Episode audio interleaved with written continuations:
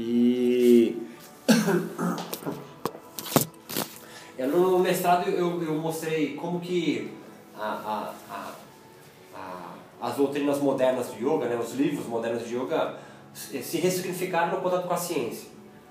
E aí o que me surgiu de pergunta para o doutorado e que me fez sair a campo é, beleza, mudaram, mas o que, tem de novo no Brasil? Assim, e o que pensam os yogis brasileiros? Essa era a minha pergunta. A gente tem, é, o que mais me estimulou é como a gente tem, jogar no Google lá, sai 200 bilhões de páginas de yoga, meditação, para cura de diversas doenças.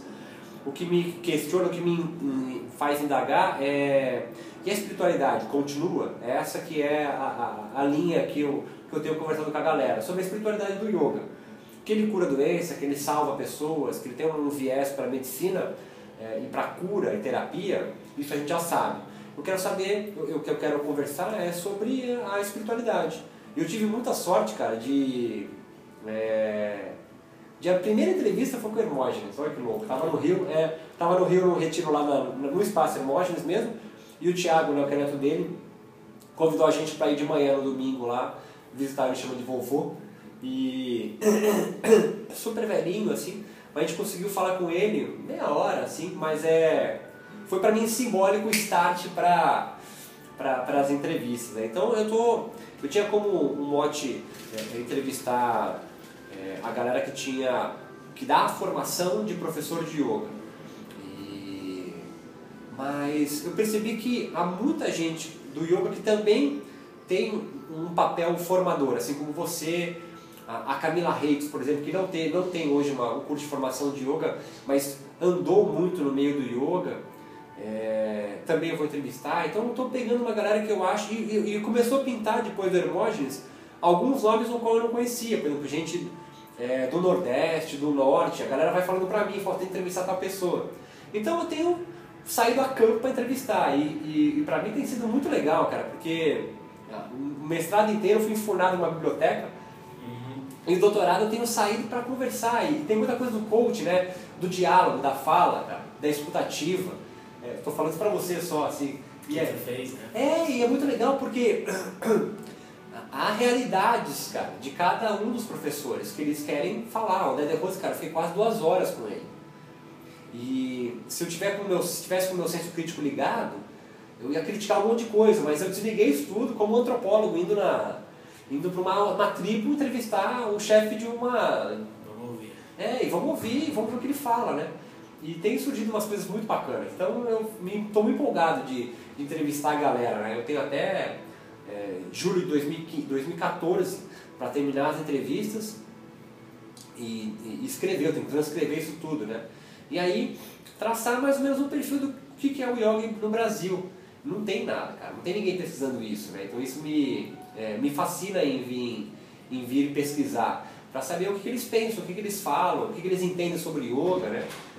É, e tem surgido algumas coisas que tem pontuado cada um deles, assim, que é, que é muito bacana. A primeira, muito engraçada, é que o yoga está numa descendente, assim.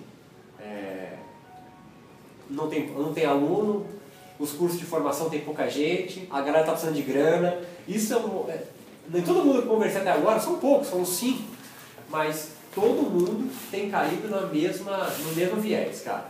É, é. Estamos sem grana. É, eu fui no André de Rose, por exemplo, ele tinha acabado de chegar do Sebrae. Do Sebrae. Para saber por que, que a, a, a, a, sala dele não tinha tanto aluno. Ele falou, pô, meu site tem tantas buscas, não sei o que, tem tantas buscas, o Facebook tem tantos curtidos, mas eu não consigo trazer gente para formação. Foi no Sebrae, cara. Então, assim, isso é uma. A gente pode ajudar ele a responder essa pergunta, se ele quiser. E ele sabe disso. Eu falei para ele, cara, muda seu nome, cara. O cara do Sebrae falou, chama, começa a ser chamado de professor André.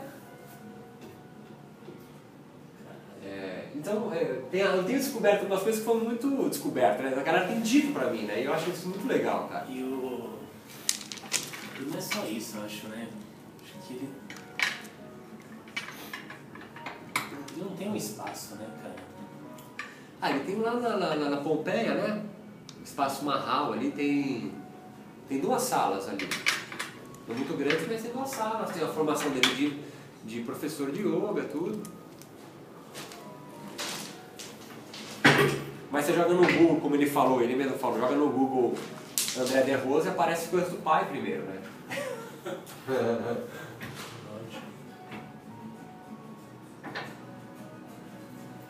É muito louco. Então é isso. Né? Então a minha, a minha, a, a, meu interesse em você é saber o que você pensa sobre yoga, não, não, não, se preocupa com nada, assim, te mostro tudo que, for, que for dito. A entrevista do Marcelo foi engraçadíssima, obviamente, né? Marcelo. Marcelo, óbvio, foi muito engraçado. É, sem nenhuma papa na língua, dela também não. Eu tenho tido essa sorte, assim, as pessoas têm, têm falado, assim, né? Têm se preocupado muito. E isso é bom, porque vai, eu vou coletando informações sobre isso. Então, a, a, o que eu geralmente começo perguntando é a, a tua trajetória até, até aqui, onde você aprendeu yoga, de onde você veio, suas influências, enfim. É, por, que, por que yoga? Cara, eu tava pensando nisso hoje. É mesmo? Aliás, acho que eu penso nisso todo dia. É, a minha história com yoga, eu acho que é diferente um pouco da grande maioria, porque eu fui conhecer yoga em casa através da minha mãe e eu só fui tomar consciência é, porque minha mãe foi buscar yoga quando eu quando eu percebi que ela estava sofrendo, ela estava com depressão. Que estamos falando? Né? A gente está falando de 88, 88. Você o que? Os 9 anos? 87, 88. Eu tinha de 8 para 9 anos. Porque a minha avó faleceu eu tinha 7 anos. Isso foi em 82. E, e aí eu fui percebendo a minha mãe muito triste e deprimida.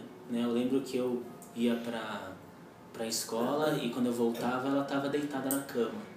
E eu tomava meu cafezinho, ia brincar e quando eu voltava ela estava fazendo janta e sempre chorando.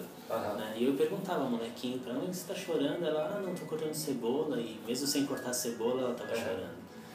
E aí meu pai deu um livro para ela, chamado Yoga e Saúde, do seu Varajani Sudian, que é um, o primeiro livro que entrou em casa, assim. E ela começou a ler esse livro, porque ele tinha uma parte prática.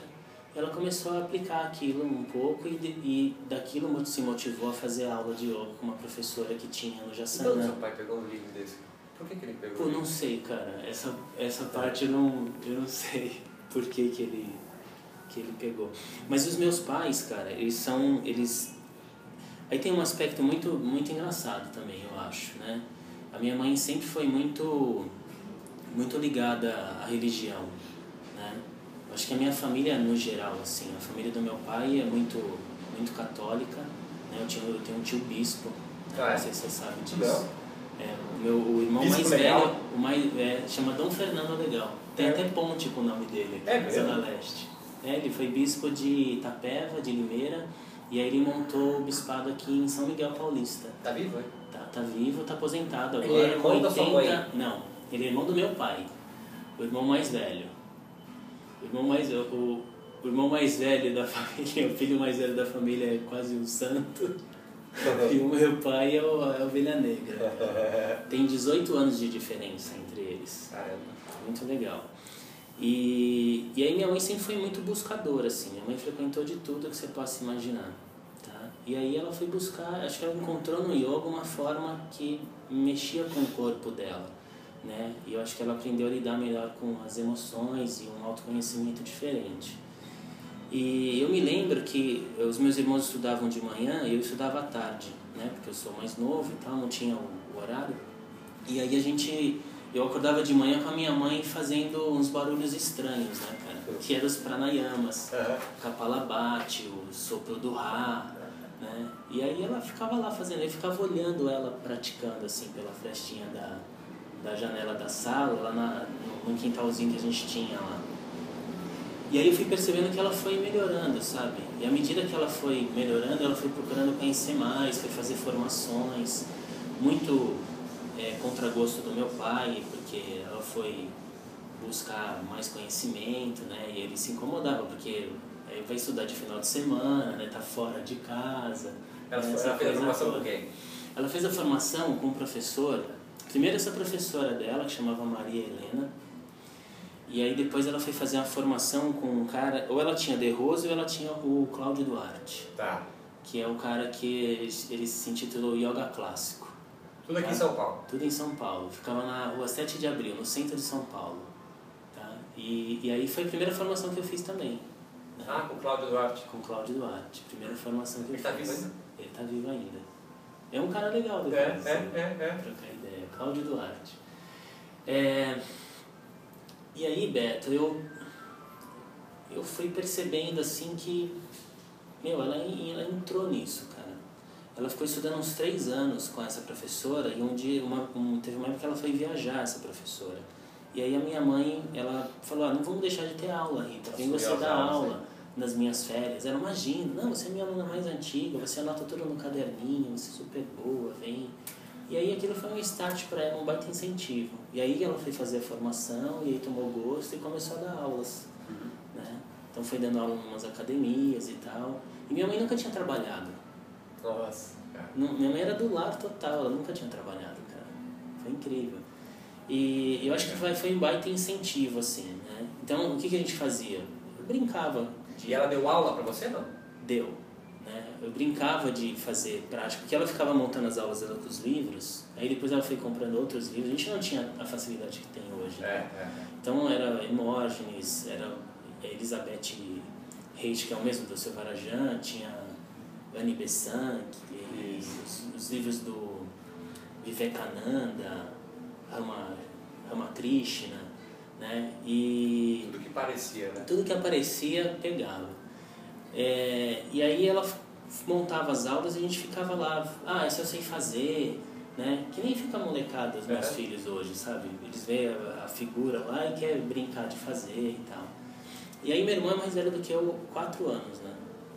E aí ele começou a fazer também uma, uma formação. Ele tinha de 17 para 18 anos, se eu não me engano. Nossa, novo, cara. É, e aí eu tinha uns 14, 13, 14 anos. E aí acompanhava, cara. Minha mãe quando ia nesses congressos, fazia apresentação em shopping. Você? Não, minha mãe. Ah, é? E aí Tinha- e aí tinha essa gente moda, né, tinha uma nessa época coisa, de apresentação, fazer né? apresentação. É, meio- é, eu vi também as fotos do, do, do, do professor Hermógenes também se apresentando, né? Tinha. É algo que hoje é meio, meio nada a ver, né? Ridículo. É, mas o De Rose continua, né? Continua, é. Ele continua com isso, né? Continua. E, o... e aí eu lembro disso, assim, cara, de acompanhá-la. E aí depois eu fui fazer educação física, que eu sempre gostei bastante de, de esporte, né, e tudo mais. E aí quando eu fui fazer educação física, eu percebi estudando fisiologia e tal, que, meu, o que estava escrito nos livros de yoga era o que a gente estudava ali, mas com uma outra visão É. né, de ver o ser de uma forma diferente, integral, né, que não não falava só de músculo, né, só de aptidão física, mas que falava de um, de um ser que tem que estar integral com o ambiente, com as emoções. E aquilo me encantou demais e ela falou, vai fazer a formação. Né, aproveita que está no último ano e vai fazer a formação também. né. Então, e aí eu fui fazer essa a formação? formação. é. Mas aí eu já praticava com ela numa. Tá. Ela dava aula numa academia, eu ia lá fazer aula. Eu bem que ia fazer aula e ela só dava aula pras velhas. Né? E ficava aquelas velhas peidando na aula inteira. E, E era, aquela, e era aquela época das esteiras, né? Era É, época- colchonete, né? Colchonete, tinha colchonete, não tinha- matchzinho de borracha, né? Era época de, de, este- de, de colchonete de ginástica e elas levavam uma toalhinha. Uma toalhinha, um lençol. Ou esses colchonetezinhos de camping, cara. Que Ah. vende no Carrefour R$ 9,90. Isso, isso, isso, isso. Né? Era aquilo que ela usava. Azul, né? É. E aí ela tinha uma. Era, ela mandou fazer uma faixa assim com o símbolo do Om escrito Yoga Clássico. E aí Tem ela colocava no vidro, cara. Ela tem. Tem? Nossa, Ela tem lá em que legal. E ela colocava no vidro assim pra, pra, pra tampar, pro pessoal não ficar vendo. Tá, tá. Né? Então ela colocava, ela fez dois ganchinhos e colocava na academia pra, pra ter mais privacidade. Era muito legal, ela bombava, cara, de dar aula. É, uma isso fofa. em São Paulo. Isso em São Paulo, no Jaçanã. Ela No Jaçanã. numa academia chamada JIT, que eu trabalhei inclusive lá. E era uma academia de ginástica, assim, ou era uma uma academia, academia de, de yoga? uma academia fodida, cara, de, de natação, de Ah, tá, academia de ginástica, ginástica mesmo, musculação. academia de yoga. E aí esse cara colocou é, yoga na, na grade. Beto, eu acho que foi uma das primeiras academias a ter yoga na grade de ginástica. Olha só, Tá? cara. Uma das primeiras academias. Chama Agit Sport Center, Agit? fica no Jaçanã. E ela deu aula na Gaviões também. Né? Hoje a Gaviões é uma baita rede, né? Só que é, antes ela trabalhou diretamente com um dos irmãos, que é um dos fundadores, que é o Léo, tá? Que era uma academia de karatê, tinha sala de musculação, mas era o karatê que era o forte. E aí ela dava aula de yoga lá também, tá? E pô, foi, e ela dava aula no centro espírita. de É yoga, mesmo? Tá? Hoje ela tá em Peruíbe, ela dá aula na igreja. Ela dá aula na igreja Na lá. igreja, Conversar com a sua mãe também, cara. Mãe, É mais sim, perto ir lá do que vir É. aqui, né? Que legal. Então eu conheci yoga assim, cara. Eu, eu quando eu fiz a formação com o Cláudio Duarte, ele ele tinha uma forma é, para mim estranha assim de dar aula, sabe? Ele lia muito e eu não entendia porra nenhuma do que ele falava, né? Ele falava de smrits, sruts, smrits. Falava durante a execução dos Falava asanas? durante, não, não, da leitura, a parte teórica. Ah, tá, a parte do teórica eu não entendia nada, parecia que era muito difícil, cara. E não tinha uma recomendação de leitura, assim. Ele, ele, ele escrevia para aquela revista Planeta e ele recomendava as revistas dele, Ah, os textos dele os mesmo. textos. E aí era muito complicado para mim. Pô, um moleque pô, de 20 anos, cara, lendo aquilo era, era punk. E, Mas e aí a prática-? Não, me, me, eu falei que nunca ia dar aula de yoga, cara. Tá. Né? Eu vou praticar yoga, mas nunca vou dar aula. Aham. E, e aí ele reclamava muito da minha postura, sempre eu era meio tortão, né? E aí eu sentava assim e ele falava, você precisa arrumar as costas. E eu falava, como? E aí ele não me ensinava como, Aham. né? E, e aí me desanimou assim um pouco aquele curso, achei estranho. Aí eu conheci o Cristóvão. Ah, foi assim? É, eu Nós conheci o Cristóvão. anos? Porque- 18 anos, era porque assim, com 20 anos. ele- com Cláudio Duarte estudou, minha mãe estudou com ele, estudou Ana Cristina, que é outra pessoa que você pode É. entrevistar. A Ana Cristina ela foi esposa do Cristóvão, Ah, tá? Eles se conheceram na viagem que eles fizeram para a Índia, junto com o Estamos Cláudio de que Duarte. agora? Isso 98, Tá. 97. Você tá com 20 e poucos anos, tava, então. Não, 97 a 98. É, 22 anos. Você se acho. conhecesse ele há pouco tempo, cara. Não, conheço ele antes de ir pra Índia.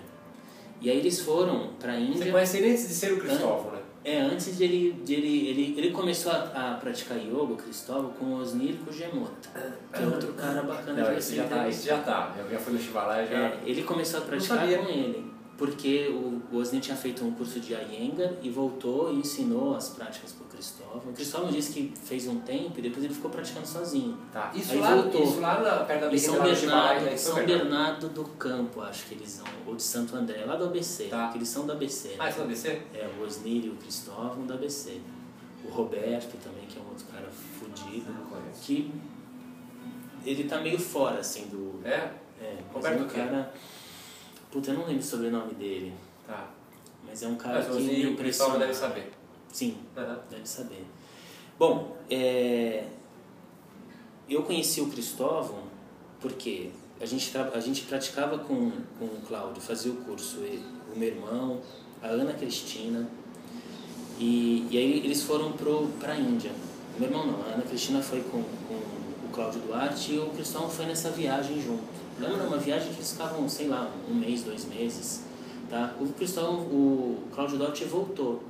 E o Cristóvão resolveu ficar na Índia. Tá? E ficou junto, e a Ana Cristina também. Eles passaram um ano na Índia, tá? viajando. Tá? Quando eles 90, voltaram, 98, hein? 97 ou 98, se eu não me engano. Quando eles voltaram, eles voltaram companheiros. Né? E aí eles começaram um negócio junto. A Ana Cristina dava aula num, num apartamento no primeiro andar da Avenida Paulista, cara.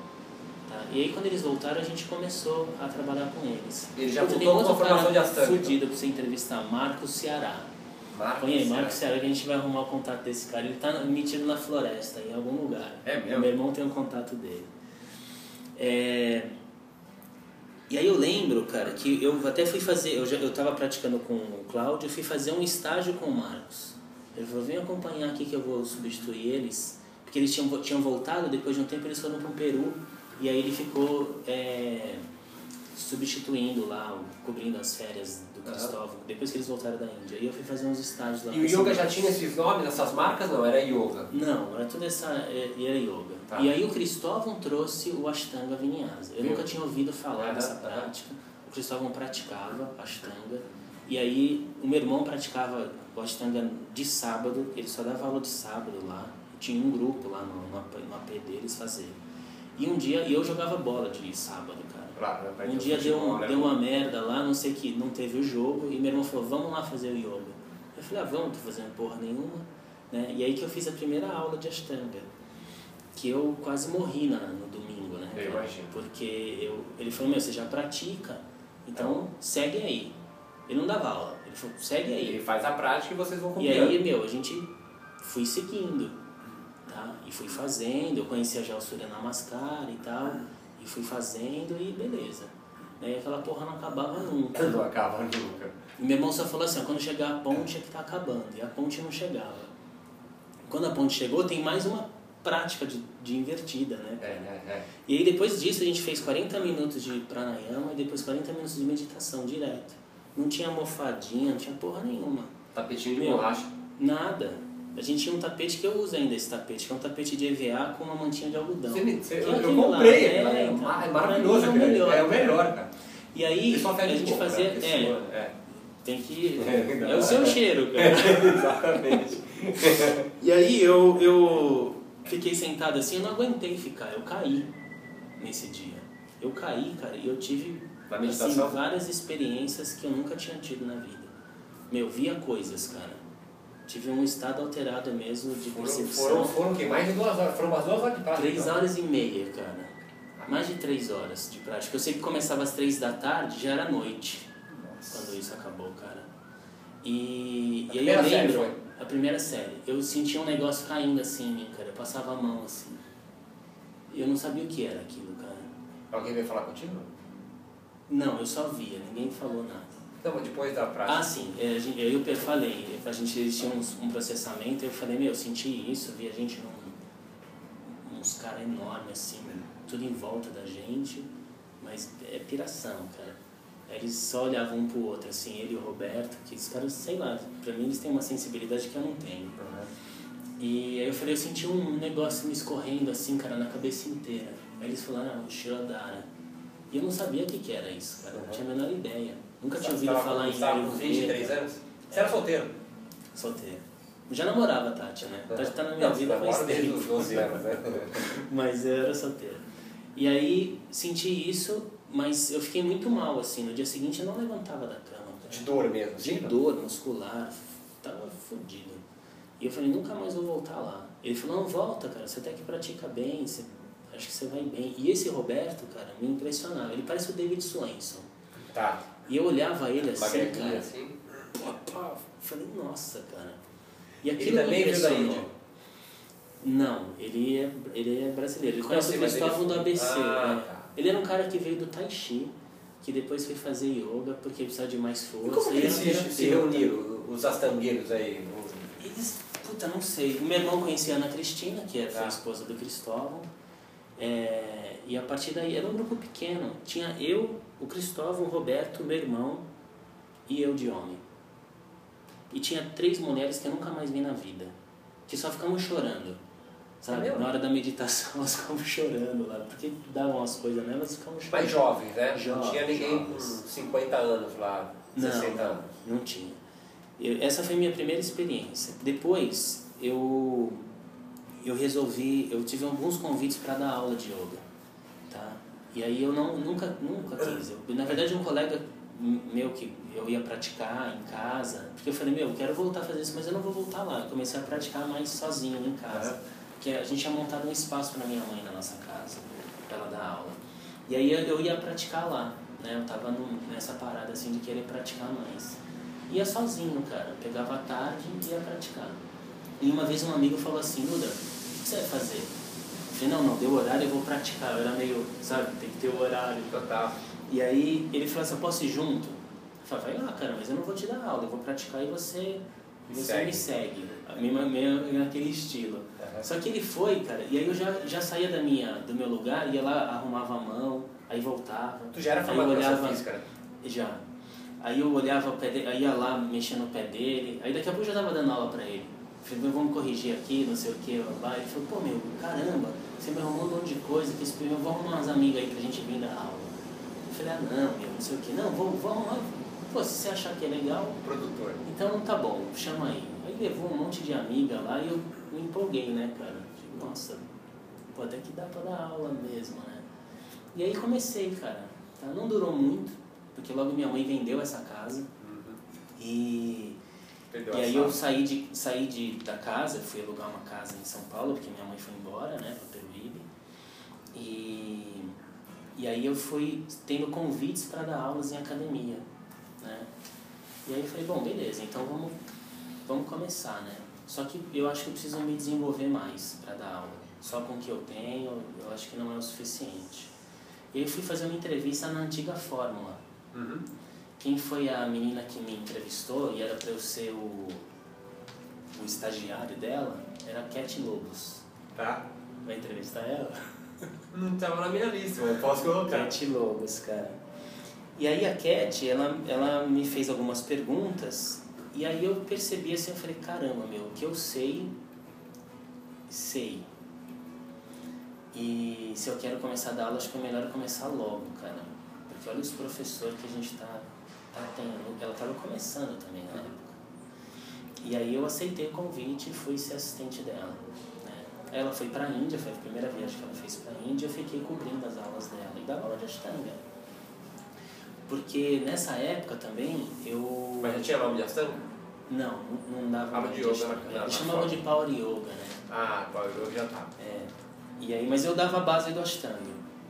Surya, posturas em pé, uma coisa mais fluida, mas sempre com, com correção, sabe? Com Uma, pedago uma pedagogia É, uma sua, coisa né? didática ali, procurando refinar essa didática, assim, que eu Aham. acho que sempre foi legal. E aí eu tive, o Cristóvão montou um curso, cara, isso foi em 99. Já na Cantareira? Não, na Paulista. Ele montou um curso de praticantes de Ashtanga. Tinha 10 pessoas. E aí eu falei, pô, vou estar nessa, vou entrar. E aí fui lá, cara. Daquela galera, quem que tá aí, né? Que você conhece de nome, assim? É, Os primeiros 10 aí.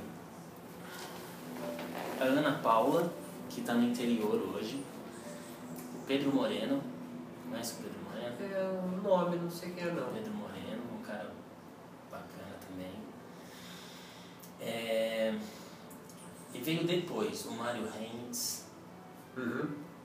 que é do Astanga Namaskara, né? Lá no Isso. Brooklyn. É, mas ele veio dois anos depois. Mas desse primeiro grupo é, era isso. Ah, a Ana Morena, que era tanta Ana que a Ana Morena dava lá no Prema ainda. É, a Ana Cristina, que é a esposa. Eu acho que só, cara. Teve uma galera que nunca tinha uma senhorinha lá que, meu, praticava Um ano de curso. um ano, todos os dias. Segunda, sexta, todo dia, cara. Todo dia. E aí esse curso deu continuidade. E aí eu fui trabalhar na Fórmula, fui trabalhar numa academia chamada Estilo Livre, né? É, montei um novo projeto na AGIT, porque minha mãe tinha saído, e eu dava aula lá de natação, aí comecei a dar aula para os atletas de natação, comecei a dar aula de sábado para uma galera, né? E aí comecei um movimento de, de dar mais aula, de me expor mais. Eu trabalhava muito com colégio, né? Então, durante o dia, assim, o período normal, eu trabalhava com colégio, à noite eu comecei a me dedicar com yoga. E foi mais ou menos nessa mesma época que a gente começou a pensar o que hoje é o PIT, que é o Programa de Yoga no Trabalho, Tá. né, junto com o meu irmão. E aí é uma, uma história meio, meio paralela, mas junto tudo, sabe? Uhum. E, mas eu nunca queria ter dado aula de yoga, cara. Eu comecei porque os convites que foram aparecendo e eu abri assim, falei, pô, deixa, acho que se a coisa tá surgindo dessa forma, vamos E já experimentar. tinha alguma preocupação de cura de doença? Cara, eu nunca... Se falava disso? Não? Olha, eu nunca, eu nunca pensei Olha, em faz trabalhar... astanga aqui, faz tal, a yoga que vai melhorar, não sei o quê, enfim. Alguém gripado faria, faz o astanga? Ou, ou faz a prática, enfim, faria naquela época? Tô falando daquela época específica, assim. A recomendação que a gente tinha é se tá com febre, não faz. Tá. Uhum. Era isso que a gente falava só. O resto... Mas não tinha nenhuma fala nesse sentido, assim. Não. Eu sempre tive uma coisa assim, Beto, pela minha formação de educador físico, que, meu, eu não vou curar nada. Uhum. Né? Eu não vou cuidar de doente. Eu vou dar aula pro cara saudável. Pra ele manter a saúde dele por um, um tempo maior, sabe? É, nunca tive essa preocupação de o cara vir com algum problema e vamos ajudar ele a melhorar esse problema. Tá? Eu acho que a prática em si, ela possibilita o, esse, esse equilíbrio. Né? Então, eu acho que se ele fizer uma prática que é adequada, se ele fizer uma prática no, no tempo dele, respeitando suas limitações, tá? ele só vai ter benefício. Né? Agora, eu nunca peguei um cara com um problema específico, porque aí eu acho que tem que ser um trabalho muito personalizado, muito individual. E eu sempre dei aula para grupos. Né? Então, é, nunca tive muito essa preocupação. Meu. Às vezes a gente faz uma ficha de anamnese, antes, vê que o cara tem um nível de estresse super alto, que tem alguns problemas, algumas dores, ele começa a praticar, daqui a pouco o cara relata que não tem mais nenhum problema, tá. que melhorou o aspecto emocional, ele tem mais cuidado com ele mesmo, porque eu acho que uma coisa vai levando a outra. Uhum. Né? Ele começa a praticar e começa a perceber que se ele come uma besteiraiada, ele vai passar mal, né? então ele começa a escolher melhor a, o que ele vai comer, ele começa a prestar atenção que meu, ele precisa descansar melhor, né? que não dá para ficar abusando da saúde, porque é, quando a gente é muito jovem, a gente tem muita saúde, muita disposição, a gente abusa mesmo. Uhum. Né? Depois a gente vai sentindo que a coisa vai meio que ladeira abaixo. Né? Então eu acho que isso vai, a, a prática vai ajudando o cara a tomar essa consciência. Tá? Pelo menos aonde eu dei aula sempre foi um pouco isso. Assim. Eu dei aula em algumas academias que eu, que eu mantive sempre um, um, um tempo considerável. Né? Nunca trabalhei num lugar que foi pouco tempo, assim, pelo menos de três anos para mais. Né? Então acha... um grupo bacana. E tu acha que, que nos teus grupos hoje, é... o que, que os alunos vêm buscar e o que, que você pensa sobre o que, que eles vêm buscar com o yoga? A questão da saúde é ainda a, a, a, a, a parte mais importante. Eu acho que sim, nos, nos meus grupos sim. Tu acha que a prática de yoga aspecto... conduz a, a, a, um outro lado de espiritualidade ou não? Isso cabe a cada um.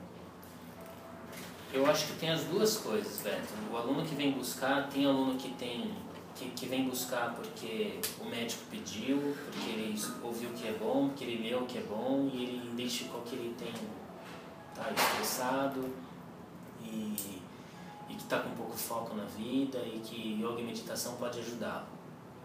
Existem pessoas que já praticam yoga, que já conhecem um pouco mais, já estudou, já já está mais integrado com, com o que o yoga é, fala, né? porque já fez algum tipo de leitura. E ele busca a prática porque, por exemplo, lá na escola, tecnicamente, ele está aprendendo coisas que em outros lugares ele não aprende, sabe? A fazer um asana mais alinhado, a outros aspectos.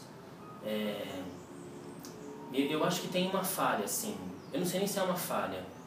Eu, eu, a gente acaba não abordando tantos outros aspectos que eu sei que é importante, sabe? O aspecto filosófico, o aspecto de, da busca do, dessa conexão mesmo.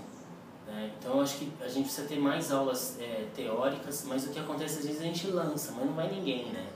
Não sei se você já passou é, por isso é. também. Você lança lá, vamos falar sobre é, kleshas e ashtanga. E durante a tua aula de asanas, né, a, a prática física, é, física, espiritual, enfim, ou psíquica, é, há é, elementos é, da doutrina lançados durante a execução ou não? Sim, eu faço. É, hoje, por exemplo, eu dei uma aula aqui na faculdade que é o relaxamento do esforço. E aí eu faço a conexão assim, ah, o para a gente poder relaxar, relaxamento requer entrega. entrega está relacionada com Svara Pranidhana, que eles fizeram um estudo sobre os yamas e niyamas. Uhum. Tá? Então eu vou trazendo elementos do, né, da, da doutrina, né, do, do, da parte teórica do yoga, principalmente baseado no Yoga Sutras de Patanjali para a prática de, de asana. Assim. Não consigo desassociar ah, vamos só fazer a prática de asanas. Uhum. Mas eu tenho que ter um cuidado. Por exemplo, meu aluno de personal lá, eu não falo nada disso, cara. O cara é muito. Ele quer melhorar a saúde dele no, agora. Uhum. Né? Ele quer meditar porque ele tem preocupações com a saúde dele no futuro. Né? Ele sabe que ele tem um nível de exigência mental, emocional muito grande e ele vai entra num estresse. É possível então uma prática de yoga laica, sem nada da espiritualidade do yoga? Isso é possível? Eu acho que é possível. Sim. O relaxamento, qual é importante, a importância dele no yoga? Você falou do relaxamento. É, ele tem algum. Qual é a importância dele?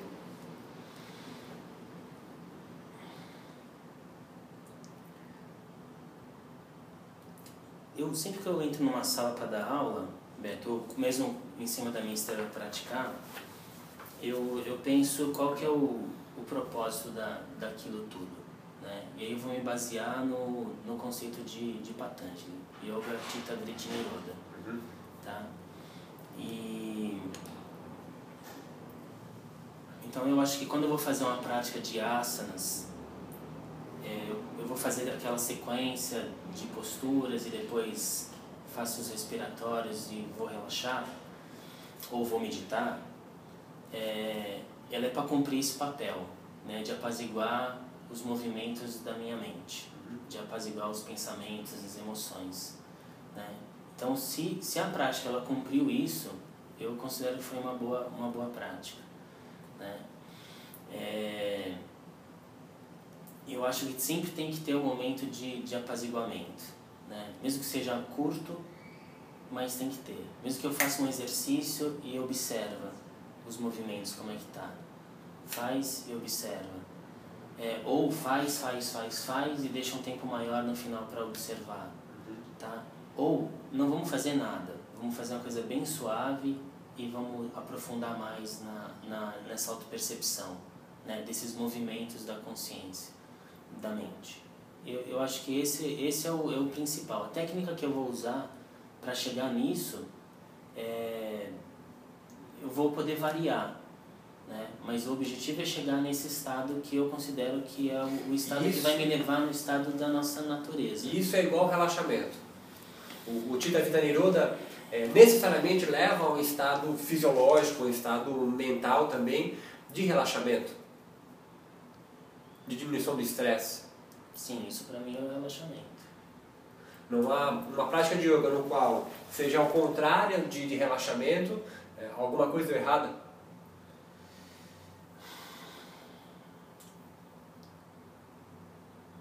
Caralho, que pergunta do caralho, hein, meu? Repete de novo. Eu... Uma prática no qual o, o, o é, não, não, não, não acontece relaxamento é, não conduziu para o Tita Vita Niroda? Você falou que o objetivo é atingir né, o Tita Vita Niroda, seguir Patanjali, e eu estou tentando é, saber de você se Tita Vita Niroda é relaxamento, está é, tá ligado uma coisa com a outra, diminuição do estresse e diminuição das flutuações da mente, das, das emoções, como você colocou? Eu acho que, eu para mim sim, eu acho que sempre vai ter um vai ter que ter um relaxamento físico e psíquico no meio do processo ali. Senão não, não consigo atingir esse estado. Por quê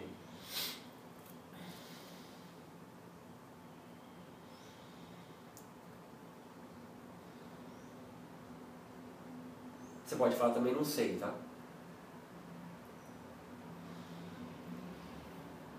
porque É, por que o relaxamento é importante para o yoga? Cara, eu acho que sim. Sei lá, acho que descaracteriza, cara, a prática. Eu não, eu, não, eu não consigo pensar na prática só. Pô, eu vou. Eu posso fazer uma prática de só vou fazer sura e pá, pá, pá e vou sair bombando, entendeu? Uhum, uhum, uhum. Tá, eu até fiz isso já de. É, eu, eu acho que a prática ela te harmoniza. Uhum sabe? É, eu posso usar técnicas de yoga que, que vai me harmonizar e que, que vai me, me deixar num, apto, pronto para aquilo que a vida está me solicitando naquele momento. Né? Então, geralmente, a, a, vou falar da minha vida, né? Claro. É, é, bombando. sabe? É atividade, é meu, você sai, vai dar uma aula, é trabalho, é andar nessa cidade muito louca que é São Paulo, sabe? Isso te gera um estresse, tá? Te leva a um nível de, de expectativa, de ansiedade muito grande. Você tem horário para chegar, você pega o trânsito não chega, Uhum. né? E e aí eu percebo que às vezes eu tenho que chegar em casa e tenho que fazer uma prática para poder, sabe, apaziguar, para me harmonizar, tá? Porque senão eu, eu sinto até dificuldade de dormir, né? Então eu preciso diminuir essa esse essa agitação, sabe, do dia a dia. Uhum. Mas também eu percebo que tem momentos, por exemplo, de tarde para mim, né? Hoje, por exemplo, eu acordei super cedo. Então, para eu poder estar nesse ritmo e tal, num determinado horário eu preciso às vezes de uma prática que me que me dê energia e que me mobilize para poder dar continuidade na, na solicitação do meu dia. Tá? Então, às vezes, fazer um. tô meio sonolento e fazer uma sequência de Surya Namaskar, umas posturas em pé, sem fazer o relaxamento, sabe? Vai me tirar desse estado de torpor e me deixar num estado de alerta para poder cumprir as solicitações. Tá? Então, assim, ah, mas você praticou yoga ali? Pô, eu usei técnicas de yoga também, para me deixar mais é, é, apto para aquilo que a vida está me solicitando. Tá? Que eu não consigo perceber, eu sei lá, parece uma doideira que eu vou falar agora, mas pô, a minha vida é a prática de yoga. Uhum. Não consigo pensar, agora eu vou praticar o yoga. Cara, eu estou praticando yoga o tempo inteiro. Não pode falar, caralho, né? Claro, pode. É. Depois do Marcelo. E aí eu vou pra, tô praticando yoga a vida inteira, porque o yoga pra mim é estar num estado de, de, de integração, de, de união, de, sabe, que é o significado da palavra. Com o quê? Né? Com, comigo mesmo, com a vida, com o outro. Né? Eu não consigo estar aqui, meu, falando com você e estar com a cabeça em, em outro lugar. A minha mente até devaneia, mas, meu, eu consigo perceber e trazer a minha consciência pra cá. E não é assim com todo mundo? sabe? Eu acho que tem pessoas que têm mais dificuldade de dispersa mais. Né? Eu acho que o treino da prática do yoga ajuda você a ficar focado por mais tempo. Eu acho que é natural a gente dispersar, mas eu acho que a prática favorece a gente ficar focado mais tempo naquilo, porque a gente está treinando o foco o tempo inteiro. É, Então eu considero que a minha vida, por trabalhar com isso e tudo, eu tô pensando em yoga e respirando. Como que é a tua prática pessoal? inteiro. Você tem uma, uma rotina assim? Beto, esse ano eu tô meio fodido, né, cara? Não sei se você sabe, mas eu me machuquei, né, cara? Não, Não. sei se foi a prática, a vida, sei lá. Mas o ano passado eu descobri que tava com a hernia de disco. Até que você Ah, é? falou, me confortou quando você falou, ah, eu tenho duas. É, na lombar também? Na lombar. E aí travei, fiquei mal, cara. Fiz um procedimento aí de quiropraxia e me pinçou o ciático. Fiquei uns seis meses ruimzão, cara. Agora eu tô bom. Então eu deixei de fazer a prática física do yoga. Tá. Eu deixei de praticar asanas, tá? E num certo momento me deu uma certa angústia, né? E mas depois eu comecei a, a ressignificar aquilo, sabe? E perceber que minha prática de yoga ela vai além da prática de asanas. Uhum. Tá? Então eu posso estudar, eu posso meditar, eu posso fazer pranayama e posso principalmente observar minha conduta com o outro. Tá? E aí eu acho que eu pratiquei muito mais né, do que na época que eu subia na esteira e fazia asanas? Então hoje a minha prática ela é ela é o dia a dia, cara. Então eu Mas percebo que eu, vou, que, eu vou, que eu vou andar e correr, eu consigo ter o mesmo foco e presença de quando eu estou fazendo posturas. Tá? Eu acho que o asana me ajuda a manter meu corpo saudável. Eu não gosto de fazer outros exercícios, cara. Sou meio pregui... apesar de ser educador físico, eu sou meio preguiçoso. Sabe, eu não gosto de fazer musculação. Eu gosto de pedalar, gosto de caminhar, gosto de nadar de vez em quando, mas eu não gosto daquela coisa, sabe, pô, tem que fazer esse treino e tal, Entendi. né? Eu até quero me submeter a algo assim de Mas novo. antes da sua, da sua, da, da, da sua hérnia, como que era a sua prática? Ah, eu praticava todo dia, cara. Era prática diária do prática quê? diária. Você- É, é, o Eu, Ashtanga, depois de um tempo Yoga. eu não, eu não fazia mais a série toda do Ashtanga, mas ela Tá. era a base da minha prática. Uhum, Eu tá. subia na esteira e fazia surya, fazia posturas em pé, mas eu quebrava aquela estrutura. Tá. Tá? Então tinha coisas que eu já tirava da prática porque já me incomodava, adaptava. É, e tudo bem. E, e até um, um, determinado ponto e depois fazia as posturas de fim, e aí beleza, aquilo acabou.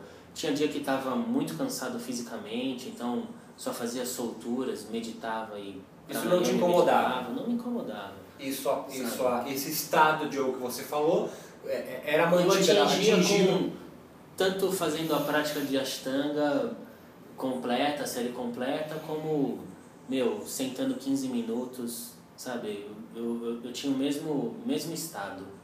Tá? Parece que me conectava rápido com aquilo. Entendeu? Mas hoje, se você se comprometer a fazer aquela série da primeira lá, que era a primeira vez que você contou lá, com a sua prática mais, mais curta, é o mesmo estado que você atinge? Ou depois de uma série completa você dá uma respirada e fala, estou em outro lugar, ou não?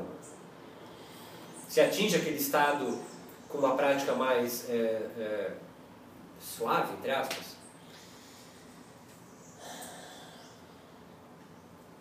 Aquele estado da primeira prática, não. Sabe o que, é que eu falei? Uhum, sei, sei, sei. Não, aquilo para mim foi... Uma epifania, né? Um... Algo completamente diferente. Mas eu, eu me sinto bem, eu me sinto, me sinto conectado quando eu faço algumas... Quando você não se sente conectado, né, nesse estado que você está descrevendo para mim, estou usando o mesmo tempo que Quando eu não usando. me sinto... É. Puta, quando eu, eu, eu tenho que lidar com as coisas do, que me estressam assim do dia, cara. Por exemplo? Solicitações do trabalho, prazo, meta. Mesmo é, fazendo a prática de yoga, te tira do estado isso? Puta, isso me tira um pouco. Porque, pelo menos eu sou assim, você, você tem uma rotina durante o dia. Você tem que dar conta daquelas solicitações que estão tá no seu cronograma. Uhum. E, e pô, trabalhar com empresa, trabalhar na universidade, por exemplo, sabe? É, sempre tem solicitações a mais, tá? E aí isso me, me dá um, uma certa ansiedade, uhum. sabe? Uma certa angústia, assim, de falar, meu caramba, além das coisas que eu tenho que fazer, eu tenho mais coisas para fazer. E parece que nunca tá bom, sabe? Pros, uhum. pros caras, nunca uhum. tá bom. Então isso me, me deixa um pouco é, ansioso e às vezes eu é, Você sente desconectado. Eu, desconectado. eu saio daquele estado, sabe? Uhum, uhum. É, mas eu tenho que ir lá e dar conta, tá? E às vezes não dou conta, cara. E, e tudo bem, né? Vou dar conta depois, no outro dia, e meu, negocia, renegocio os prazos e sabe? E vai, e vai sendo assim. Você consegue identificar quais são os obstáculos que te impedem de se manter nesse estado? Você falou dos prazos, enfim, mas é, é, é o que, que isso, te, o que, que isso te, te move? Ou seja, quais são os valores do yoga? Essa aqui talvez seja o que eu estou querendo te, te, tirar de você. Quais são os valores do yoga? É, que te fazem ficar conectado se você tiver né, com eles em dia, que eu já vi que os asanas são uma técnica como você utilizou, mas há algo mais que te mantém conectado, mantém no estado de yoga. Você falou que o dia a dia, os prazos, enfim, é, te gera uma ansiedade e a ansiedade desconecta. Mas é,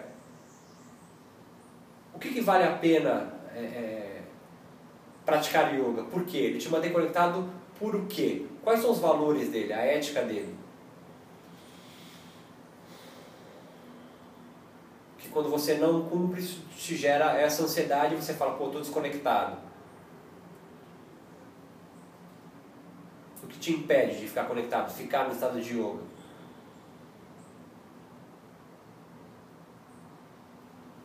Cara, acho que o que impede sou eu mesmo. Sabe, eu que escolhi isso, uhum. né? De estar tá aqui trabalhando e fazer o que eu faço. É mas sei lá, parece que eu criei na minha cabeça que eu preciso viver isso para poder fazer dinheiro e dar conta da vida. Entendi. Né? Então eu acho que. Esses prazos te geram uma, um estresse, uma ansiedade, e a ansiedade e estresse te desconecta. É mesmo, cara, que, que, que, que crio isso assim. Eu acho que eu, eu, eu tenho um esforço de aprimorar a minha forma de lidar com, com as adversidades uhum. da vida. Então eu. É, procuro processar, assim, quando acontece eu procuro passar por um processamento interno. Dentro da tua filosofia do yoga, é, o que que faz você ter que processar para se manter nesse estado do yoga? Ah, o que faz criar os vrits em você?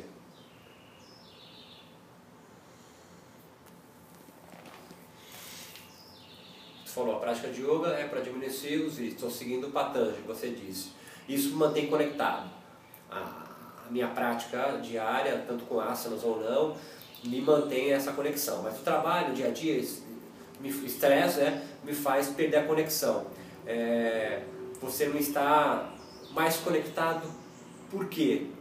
Tentando, tentando pensar com a linguagem do seu yoga, da sua filosofia de yoga. Sabe o que, que eu acho, Beto? Assim, eu, eu, eu não sei se eu vou deixar de ter vrit, sabe, nessa uhum. porra dessa vida. Porque eu acho que a natureza da minha mente é, é isso aí mesmo, é produzir pensamentos, horas eu vou estar acessando memórias do passado e horas eu vou estar com a expectativa com o que está por vir. Tá? Então acho que isso, isso para mim são os brits. Né? Me remeto a, a coisas do passado, sejam boas ou ruins, que me afetam tá? e que me fazem ter uma resposta no agora. Tá? Ou fico com a expectativa com o que ainda não aconteceu, me gera ansiedade e e me perde, me afetam também de estar no momento presente. Né? Então eu, eu procuro tomar consciência disso, de onde a minha mente está me levando e tentar focar no aqui e agora. Eu acho que o que me ajuda a focar no aqui e agora, independente das técnicas, a principal é a respiração. Uhum. Foca na respiração que você volta no seu estado no aqui e agora. E aí vou dar conta das solicitações. É... Eu eu gosto muito do, da abordagem do, do Vedanta, sabe? Uhum. Apesar de a gente falar assim do yoga e tal, mas eu vejo o, a estrutura do Vedanta é uma coisa que me agrada muito, né? E que me faz um grande sentido de, de, de continuar e de entender esse momento da minha vida, né? Esse momento da minha vida de, de, de ser pai, de ser o, o chefe da família, entendeu? O uhum. provedor de, de ser empresário, de ser professor, de estar numa idade ativa, produtiva. Né? Então, é, lembra daquelas quatro esferas da vida?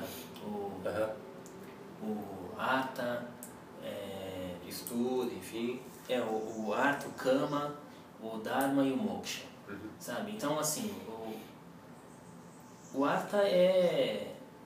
Meu, é, é prosperidade. Sabe? Então, eu preciso trabalhar para que eu possa é, prosperar. Né? Eu preciso porque a minha condição de vida eu preciso. Né? Porque se eu fosse abastado, eu não, talvez eu não precisaria, isso já estaria resolvido. Uhum. Né? É, cama é o, é, o, é o prazer. Né? O prazer em todos os sentidos. Né? Então, assim, o que me possibilita usufruir a vida né, é a gente ter recursos. Né? Isso que me possibilita, meu, viajar para um local e conhecer um local novo, ou mesmo ir num restaurante, sabe? E, e viver a vida, sabe? Eu, eu não sou um cara que, meu, vou me abster do mundo, uhum. sabe? Eu, apesar de praticar yoga e tal, eu não quero ser um, um cara que vou me retirar do mundo. Eu estou no mundo, tá? Então por isso que eu gosto dessa abordagem do, do Vedanta. E aí eu gosto da abordagem do, do Dharma, né? que são os papéis que a gente assume na nossa, na nossa existência. Então, eu tenho o papel é, da minha busca fundamental, né? que é entender quem eu sou. E aí eu acho que o yoga me dá um, um caminho para essa compreensão. Eu acho que a ciência traz uma outra, um outro olhar, né? que a gente compreende é, como é que a vida surgiu, e até a compreensão de como funciona a minha percepção do mundo, né? É, a filosofia me dá outros caminhos, né? então são todas, todas aquelas formas de saber que a gente, né? Eu aprendi muito com vocês também. É, então tudo isso são são mecanismos assim, estruturas que me ajudam a entender um pouco mais é, o mundo, a mim mesmo, né? Nesse mundo que eu estou inserido. É, eu tenho meu Dharma relativo, que é o que eu chamo de. são todos os papéis que eu é, tenho na vida. Então eu tenho meu papel de professor, eu tenho meu papel de empresário, meu papel de companheiro, de pai, de filho, de amigo, de tudo que eu, que eu assumo. Então eu tenho, eu me baseio nisso, assim, nessa, nessa ética. Assim, o que, que eu devo fazer para que eu vou gerar menos sofrimento para o outro e para? Então, é, e o moksha, assim, é algo que, pô, sinceramente, eu não busco isso, tá? Essa liberdade, tá? Eu acho que o moksha é uma consequência de uma vida que você levou, tá? Pautada em alguns valores, né? Os valores do yoga para mim são, são importantes, são importantes, mas eu não sei se todos os valores que a gente fala lá do yoga, yamas e niyamas são virtudes minhas, né? Porque eu aprecio aqueles valores, mas eu não consigo é, ser 100%, uhum. sabe, daquela forma, tá? Mas eu tenho consciência, né? E às vezes eu me pego fazendo cagada, entendeu? Tá, e beleza, eu não fico me, me culpando. Uhum. Tá, tudo bem, é assim mesmo, eu vou tentar melhorar da próxima vez. Tá? Você acha que os kleshas têm algum papel nisso? No, no yoga moderno, no, entendeu? Quero dizer, no, no, no, yoga moderno, você pensa nos kleshas? Puta, eu, eu não consigo ensinar yoga, Beto, sem falar de kleshas, cara. Eu acho que. Tanto é que a minha apresentação lá no Sesc vai ser falar de kleshas e de astanga. E aí eu vou lançar a pergunta: por que, que alguém deveria praticar yoga? Uhum. Porque eu acho que a gente não deve praticar yoga porque estou com dor nas costas e eu tenho um problema no joelho e eu estou obeso ou seja lá o que for. Uhum. Tá? Eu acho que a prática do yoga é para a gente ajudar a compreender um pouco mais a si mesmo. Mas também não tem problema nenhum se o cara tem dor nas costas e ele melhora com a aula de yoga, sabe? Eu não sou um cara que, ah, meu, o cara tá fazendo yoga aí, tá subutilizando o sistema. Eu não sou desses. Uhum. Faz aí, cara. Uma hora o negócio vai te tocar. Mas eu, eu entendo que é, os kleshas têm um papel fundamental para mim. Né? Então eu acho que a gente tem essa. Eu gosto da, da sua fala, sabe? Quando você fala assim, nós somos amaldiçoados pela consciência de que vamos morrer. Né? Então é, é, o, é o último klesha, é o quinto klesha, uhum. tá? Binivesa, o medo da morte. É, eu, eu acho que quando a gente percebe que a gente vai morrer, ou a gente faz aí uma escolha de de, de viver a vida louca de fazer um monte de merda. E que eu não vejo nenhum problema também se o cara quer fazer um monte de merda, desde que ele não influencie a vida do outro. Tá? Mas eu acho que ele vai fazer um monte de merda porque às vezes ele é ingênuo e ignorante.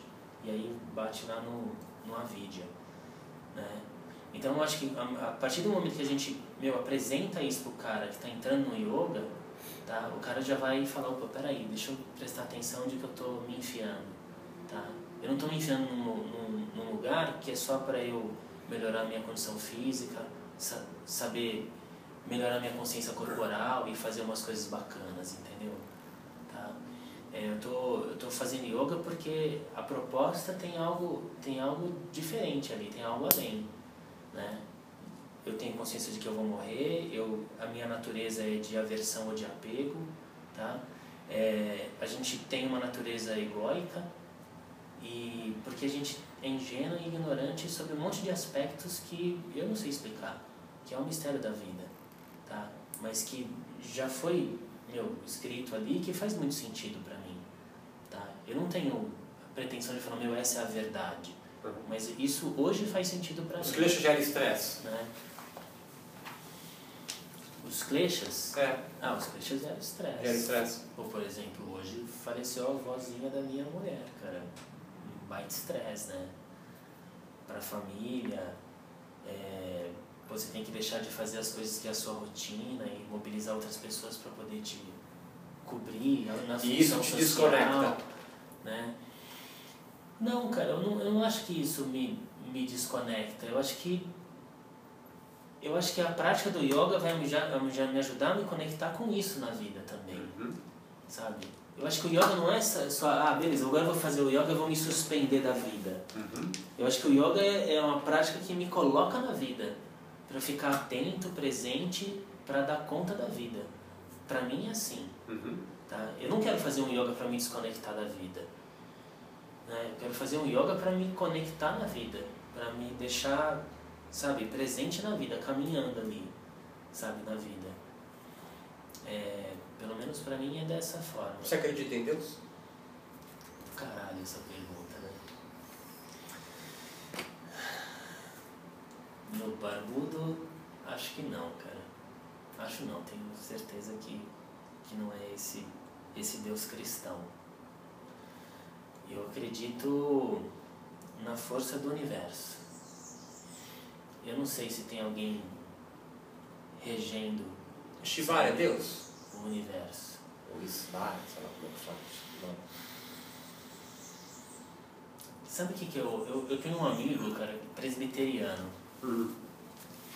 Esse cara é um amigo, puta, um querido, cara. A gente trabalhou junto numa academia. Por um tempo a gente virou muito amigo. De vez em quando eu vou lá ver ele cantar. E ele é um cara temente a Deus. né? E quando eu praticava yoga, e a gente, ele soube, né, e tal, ele, a gente conversava às vezes sobre, pô, mas como é que pode, esse bando de Deus? E eu não sou um cara especialista na mitologia hindu, sabe, mas a gente acaba estudando um pouquinho, né, sobre... E eu sempre falei para ele assim que, que os deuses hindus são representações, cara, da natureza. Né? Para mim, para o meu entendimento, são representações.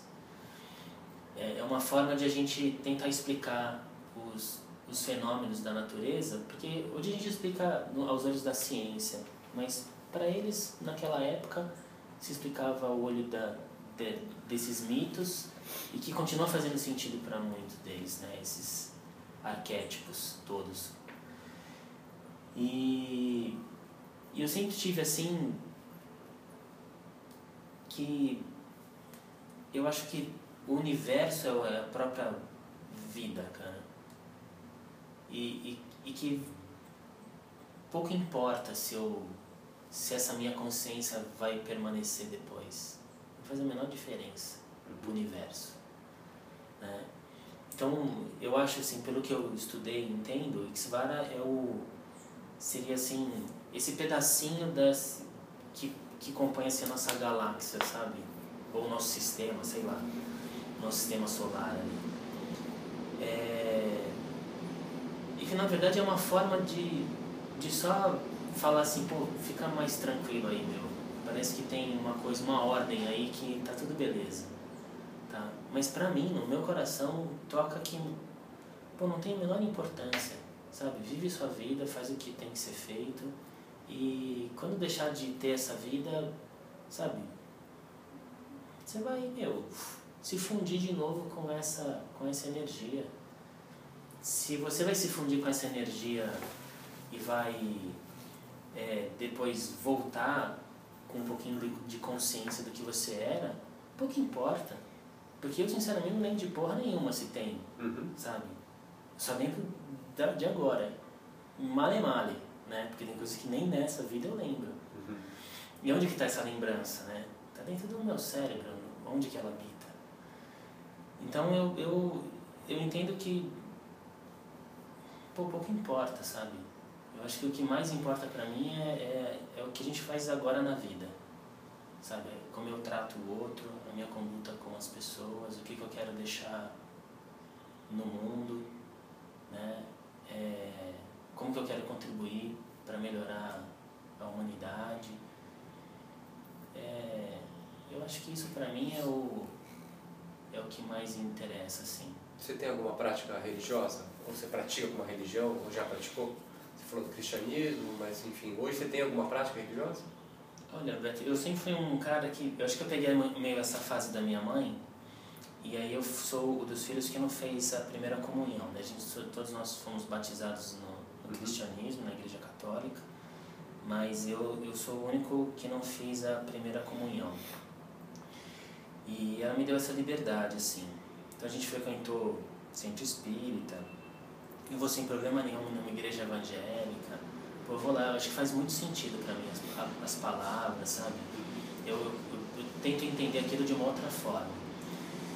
Eu não sei que forma é, mas eu, me, me toca, eu me emociono com muitas práticas. Já fui na prática lá do, do Daime, né? Conhecer algumas. E eu acho que a minha prática espiritual é, é cultivar o amor, é fazer o bem. né? Eu acho que quando eu vou fazer minha prática do yoga, eu, eu peço permissão. É engraçado, né? Eu, eu tenho esse Permissão costume, assim. pro universo, cara, pros mestres, agradeço, né?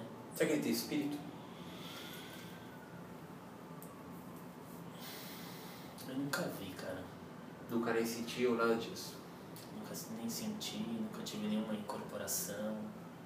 Quando já vi incorporações, mas pô, às vezes me dá um uma coisa assim e fala, caramba, né, meu, o que, que tá acontecendo ali, né? Fala, Você vê algum problema nessas imbricações que às vezes o, tem outras religiões fazem com yoga?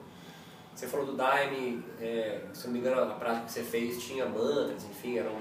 Eu não tenho nenhum problema, cara. Eu acho que tudo ali é para ajudar as pessoas a, a entender que a gente precisa se amar mais. Você vê alguma coisa que seja singular no yoga do Brasil? Algo que só o yoga brasileiro tem, ou o yoga brasileiro tem? Tanto de espiritualidade quanto de... Sei lá. Eu acho que é uma misturada, né, cara? Eu, eu acho, assim, eu- quando eu vou... Apesar que eu tô meio, eu tô meio que saindo fora do, desse meio do, do, do yoga, assim, É? né? É. Um pouco por causa de vocês, assim. Depois que eu fui estudar com, com Aham. vocês naquela época, eu falei, caramba, meu, quanta, quanta viagem que eu fico escutando no meio do yoga que que o que esses caras falam pra mim tá fazendo mais sentido hoje, né? E que eu fazer a minha prática, não preciso estar me enfiado em nem Quem engana ninguém. vocês agora somos nós. Hã? Quem engana vocês somos nós agora. Quem enganou vocês fomos nós. Não entendi. Quem enganou vocês agora, é, você sente, foi o Marcelo. Você falou que Não. estava sentindo, ah, não sei o que eles faziam, não tem muito sentido, não sei o quê. Não, de forma alguma. É... Eu, eu acho que eu sempre tive um pé atrás em relação a um monte de coisa dentro do yoga quando eu comecei. É... Porque minha mãe sempre falou muito dessa coisa de passar pelo filtro, sabe? Então sempre foi, questionei muito as coisas. E, e eu acho que é, eu, eu, eu não vejo problema nenhum da forma que as pessoas fazem, porque eu acho que cada um está no seu momento. Né? Cada um está no, tá no seu momento.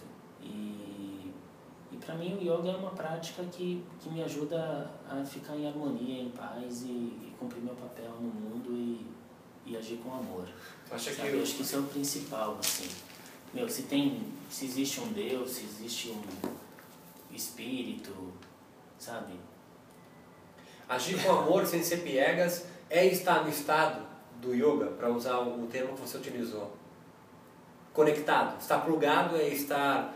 É, É, eu acho que sim, acho que quando você está agindo pautado no amor, é, em fazer o bem, de ser compassivo e de, meu, e de ajudar as pessoas a, a despertar um pouquinho, eu acho que acho que isso é o despertar para quê? despertar para para uma vida mais mais plena, cara, sabe? Livre de sofrimento, né? Acho que é, eu me incluo nisso também, né? Porque eu sou humano. A gente fica se se apegando a a coisas que só geram sofrimento. né? A gente pode resolver as coisas de uma forma mais rápida, né? Eu percebo muito isso com, com estudando um pouco mais out- outras coisas, né? Como o coaching, como a filosofia, né? Que muitas vezes a gente fica se apegando a, a, a coisas que tô ali no, no, no lodo, sofrendo, e que eu posso dar um start mais rápido. Esse despertar pode vir através do yoga, mas pode vir através da psicoterapia, pode vir através do coaching, pode vir através de qualquer outra técnica que ajuda o cara a enxergar além daquilo que ele está vendo. Você acha que o yoga é válido ainda para isso? Sim. Ele não está desgastado?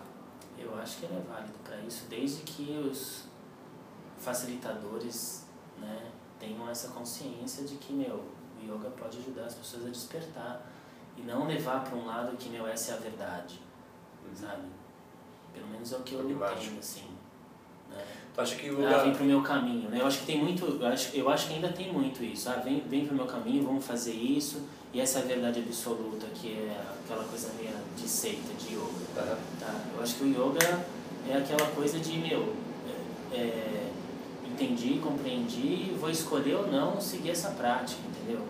mas isso me faz muito sentido, mas eu, eu percebo, aqui na faculdade eu percebo muito isso nos alunos.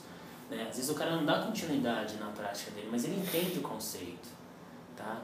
E aí a gente vai percebendo que às vezes vou encontrando pessoas falando, pô, eu sinto falta das aulas, pô, porque então não volta a praticar. Sente falta né? da prática. Sente falta da prática, mas o cara entende o conceito, tá? E aí ele consegue, meu, tem um momento que eu, pô, eu, mas eu, eu, eu faço as respirações, eu medito, sabe? Eu relaxo, eu consigo ter, eu pego um momento assim para dar uma, sabe, uma apaziguada, e isso me, me gera um outro estado, né? Então eu tenho esses relatos assim da da galera, principalmente daqui, que é uma galera muito jovem, entendeu?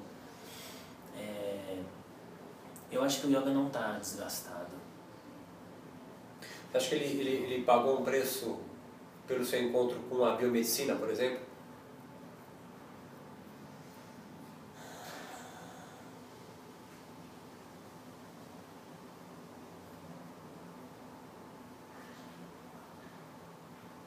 De ele ficar só nesse aspecto terapêutico, assim. É.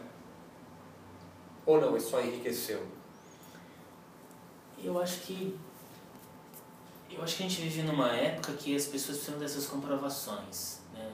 Eu tô aqui no meio acadêmico, é a, é a frase que a gente mais ouve, né, meu? Tem que trazer as comprovações para as pessoas, as pesquisas científicas, o blá blá blá, entendeu? E aí eu vou meio, eu faço assim, um ok, mas eu, eu falo assim, tá bom, se o cara não experienciar, não adianta ele ler pesquisa, ler livro, sabe? Ele tem que vivenciar esse estado, tá? Tem que vivenciar isso que tá ali. Se ele não experienciar, meu, então a minha aula aqui, ela é 70% prática, sabe? Porque o cara tem que vivenciar esse estado de relaxamento.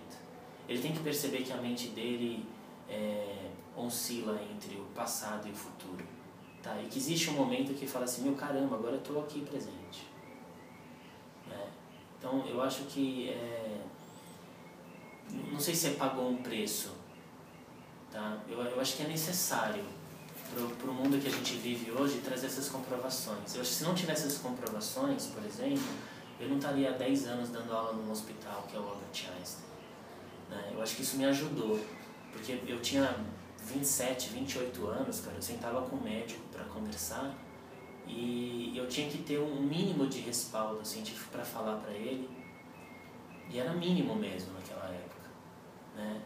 Mas eu também conseguia dar umas pinceladas no aspecto da filosofia do yoga, que para aquele médico aquilo também fazia muito sentido, sabe?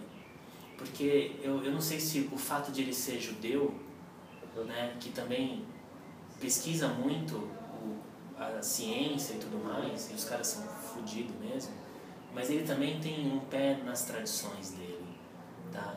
Então, é, as coisas parecem parece né, que, que andam juntas, tá? Então, quando, assim, na, nas conversas no início do programa, lá em 2003, a gente tinha as conversas com esse médico especificamente, e, e aí eu trazia essas coisas, não, não era só científico, mas também trazia um aspecto da, da tradição é? e tal. Nem lembro o nome dele mais, velho. Porque Elisa aí, também tá no Einstein, né? É, e aí a gente. Ele era um médico do trabalho, cara. Uhum. Ele era um médico de, que cuidava da admissão, demissão, sabe? Ah. Não é um médico pesquisador. Uhum. Ele é um médico tá, do, tá, do tá. trabalho mesmo, mas que é, pediram na época para que a gente pudesse ter conversas com eles, que foi uns 3, 4 meses só, cara. A gente tinha reuniões e aí ele falou assim, meu, tá tranquilo, pode deixar as meninas tocar o trabalho que tá muito bem. Porque a gente não tinha uma coisa de ficar doutrinando ninguém, não tinha uma linha específica de yoga, sabe? Uhum. A gente trazia os benefícios, olha, o yoga vai beneficiar os funcionários porque a gente vai trazer asanas. Esses asanas vão desenvolver as capacidades físicas, vai melhorar a flexibilidade, a força, a resistência, a agilidade, tá? Pode ajudar as pessoas a diminuir os seus desconfortos osteomusculares a gente vai ensinar técnicas respiratórias. E a respiração está intimamente ligada com o aspecto emocional e mental. E a gente trazer essas coisas, cara, para ele. Né? A gente é, citava algumas pesquisas. Na Trabalhava com os funcionários. Trabalhamos com os funcionários. E essa prática, sem nenhuma doutrina, sem nenhuma filosofia, você sentiu é, algum desenvolvimento espiritual dos, dos funcionários? Beto, eu entendo assim que o, eu acho que o que a gente precisa na vida é propósito. Né? Então eu acho que a prática, eu percebi, eu fiquei lá três anos trabalhando, dando aula, depois eu me afastei e só fiquei na coordenação. Né? Mas esses três anos, os primeiros três anos, era muito lotado, cara, era cheio, era, era demais, cara. Depois deu uma, uma caída. Era obrigado ou era adesão voluntária? Voluntário, é. E eu tenho, eu, eu tenho lembranças assim, cara, que de uma mulher falando, de uma aluna, ela falava assim, meu, eu não imaginava que isso aqui era papião. Eu não tinha a menor ideia do que era yoga. Né? Porque ela era faxineira da, da, da, Que peão não podia fazer, era nada, era auxiliar de enfermagem. Tá. Tá? Mas ela se considerava peão. Tá, achava ela Ela era peão mesmo, cara, yoga, porque ela coisa- era peão, ela era salariada, tinha que Tá, tá, bater tá. ponto, né?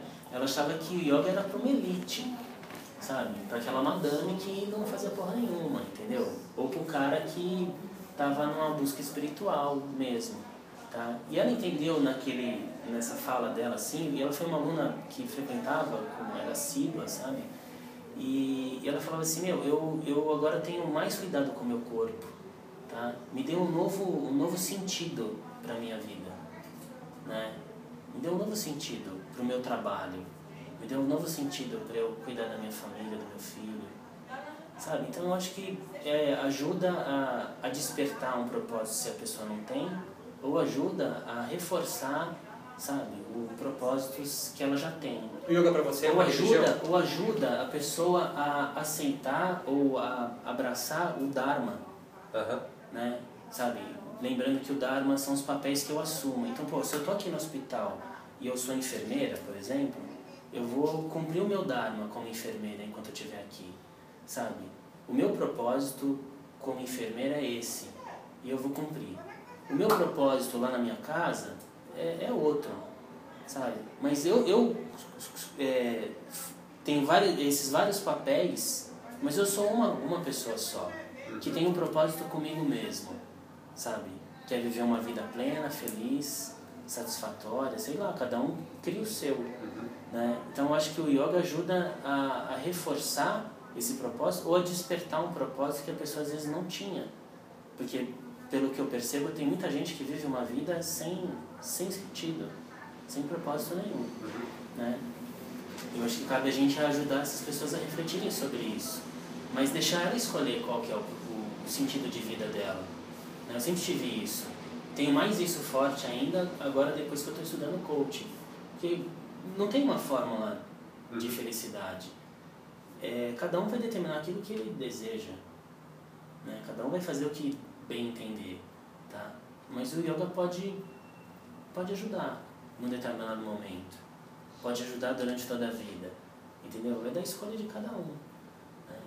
Eu, eu não tenho uma coisa assim hoje e falo assim, pô, eu nunca vou deixar de praticar yoga.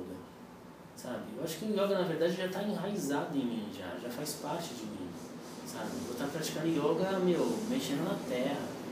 Tá? Vou estar praticando yoga em qualquer atividade que eu fizer. Porque o conceito de yoga para mim ele foi além das técnicas. Uhum. Sabe? Eu, você entende o que eu estou falando? Entendo, entendo sim. Né? Incorporado, né? Está incorporado, faz parte do, do meu dia a dia. Se eu ficar só sendo empresário, meu, e abrir uma academia, entendeu? Ou se eu ganhar na Mega Sena, cara, isso está incorporado em mim. Isso sabe? foi sendo incorporado, adquirido em você com o dia a dia? Você consegue se lembrar antes? Você antes disso?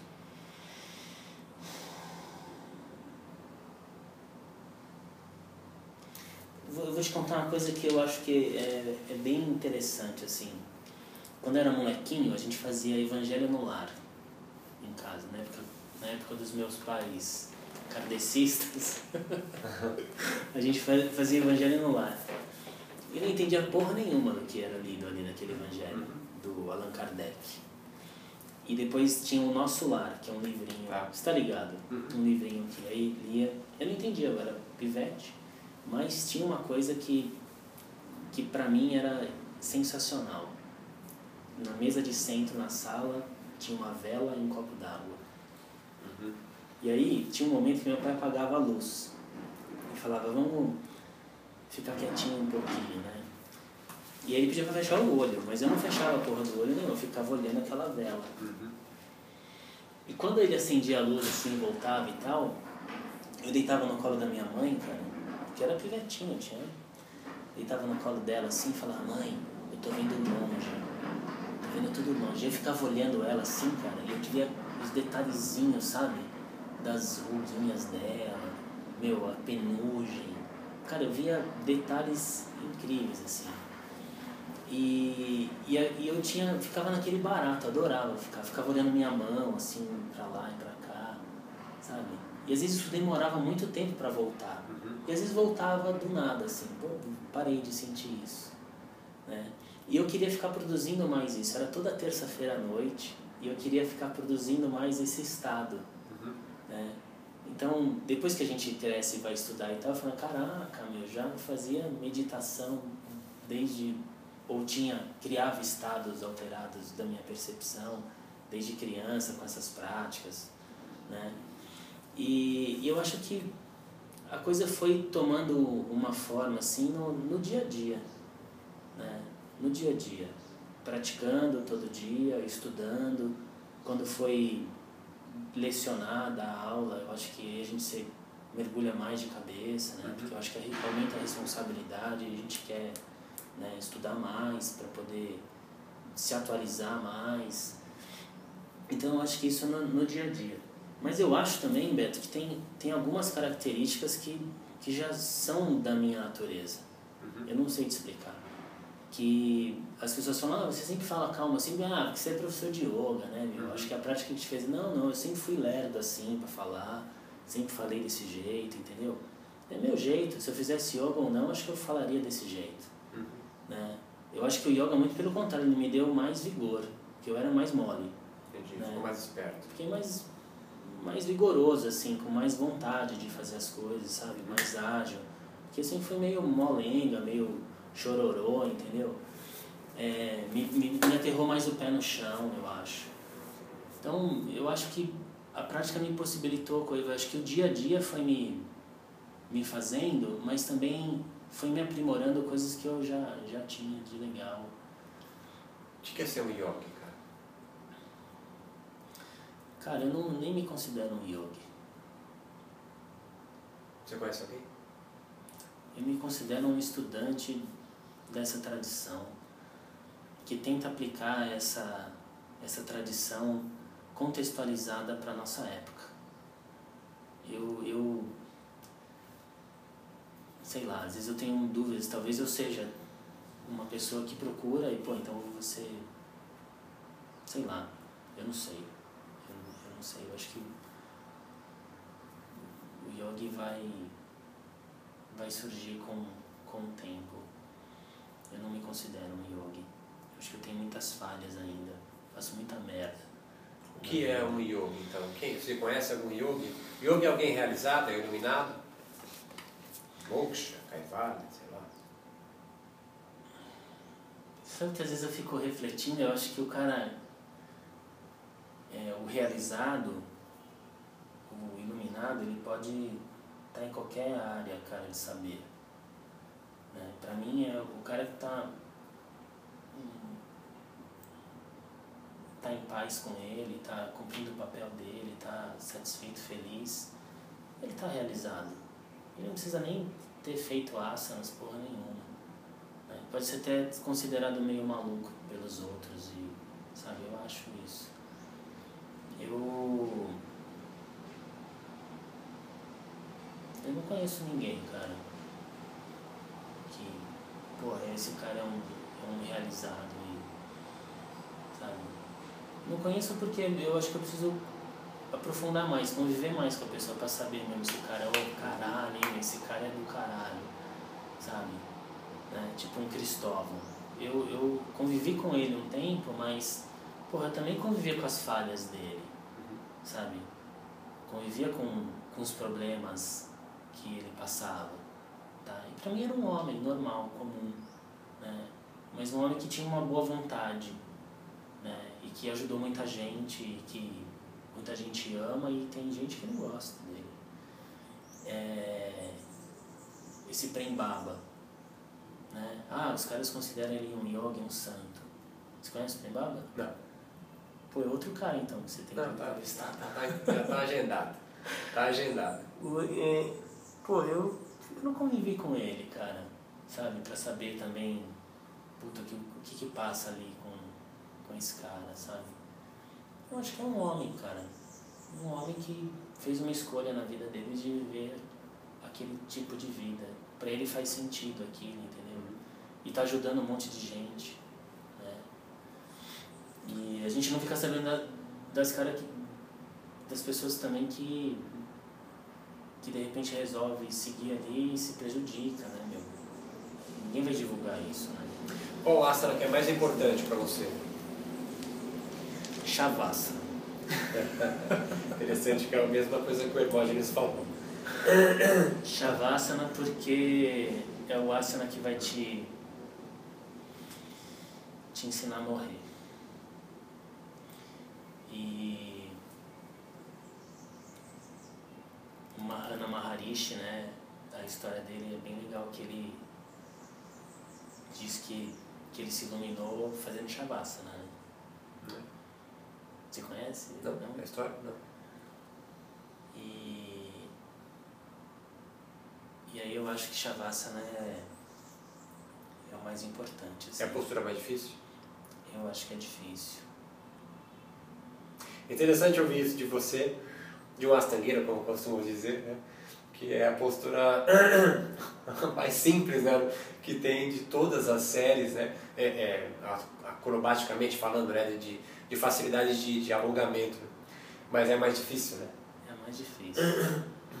Eu acho que. Eu acho que se entregar é o mais difícil, cara. Né? Pra mim, eu, eu tenho meus medos, né? Então eu acho que se entregar é. E, e foi onde eu tive experiências bem interessantes no Shavasana. E. É do caralho fazer, você sabe Oh. que é. Você sabe que é fazer. O Agora- Shavasana. Não tô falando relaxado, Não, relaxei. tá. Fazendo o Shavasana mesmo. Uhum. Né? O, o, o significado da palavra, sabe? É, a postura do cadáver, meu, de você mergulhar ali e pensar na sua morte. Sabe? E aí, o que, que fica? Será que fica alguma coisa? Né? Tenho, tenho mais dúvidas do que certezas, cara. Você é feliz?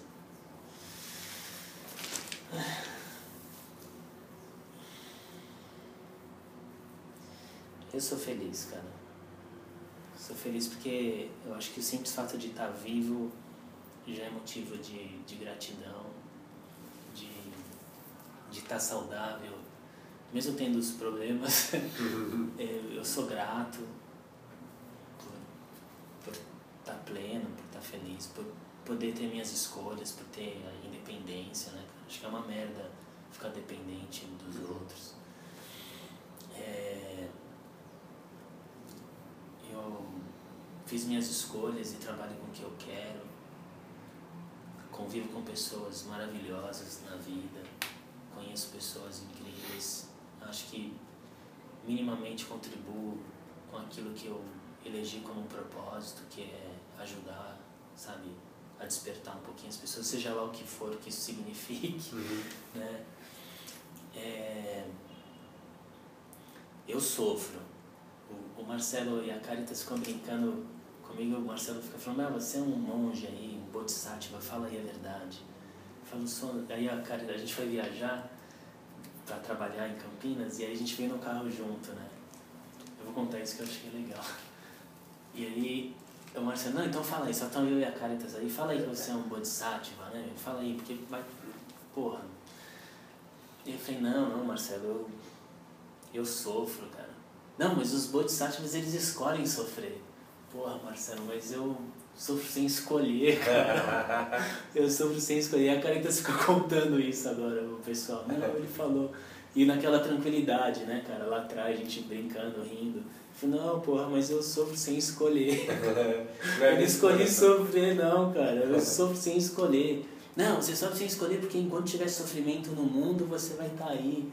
Eu falo, não, cara, eu sofro sem escolher. Eu gostaria eu de não ter, mas... É, então, eu gostaria de, de, escolher sofrer. Ah, não, eu quero sofrer. Quero esse sofrimento aqui. Esse quero esse não. sofrimento, esse aqui não. Não estou escolhendo porque eu, alguém vai aprender com esse meu sofrimento. Ah, nada disso. Eu sofro porque... Sei lá. Mas eu... Eu, eu sou feliz, cara. Eu... É, me sinto no lugar certo, assim. Né? Eu me cobro muito, às vezes eu acho que eu faço menos do que eu poderia fazer, sabe? Tem uma inquietação dentro que eu falo, meu, eu faço menos do que eu poderia. E eu não sei como fazer mais, assim, por enquanto. Mas às vezes eu olho o que eu faço, eu falo, caralho, você já faz coisa pra caralho, sabe? Você já fez muita coisa e e eu acho que é o meu papel mesmo, mas eu tenho uma inquietude, eu quero fazer mais. Né? Isso é bom para você? Essa inquietude?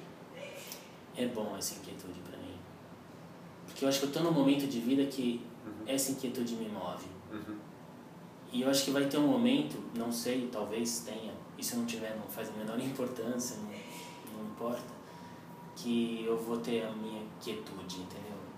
Mas é, ou não, se eu fico olhando meu pai, meu pai é um puta cara inquieto, né? E eu, eu tenho a natureza dele também. E eu e gosto disso, né? Eu acho que essa inquietude me, me, me faz bem. E é isso. A última pergunta só, que eu, que eu esqueci, é... Tu acha que o yoga hoje se desvinculou do hinduísmo? Ele não precisa mais do hinduísmo para ser yoga, ou se é que um dia ele precisou? Eu posso ser um yoga e ser um hindu, ou preciso seguir alguns preceitos hinduístas é, para ser yogi? Eu acho que é, transcendeu, cara. Uhum.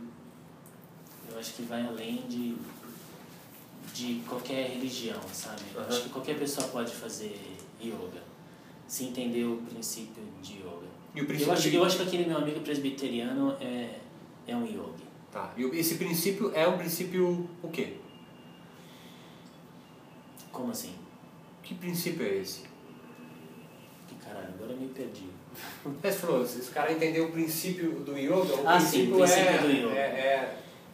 Que, eu, que é o, a própria raiz da palavra, cara. Yoga, integração, união, De conexão. volta para aquela ideia do estar tá conectado, estar tá é. inteiro aqui agora. Você entendeu esse princípio de que, meu, eu apesar da minha individualidade, eu estou conectado a você de alguma forma. Você é, afetou a minha vida em algum momento. Com aquela porra daquele seu livro, entendeu? Com o curso que eu fui fazer com você, sabe? É, a gente está é, conectado, integrado. Você fez parte aqui de algum momento, sabe? Você está na minha memória, né?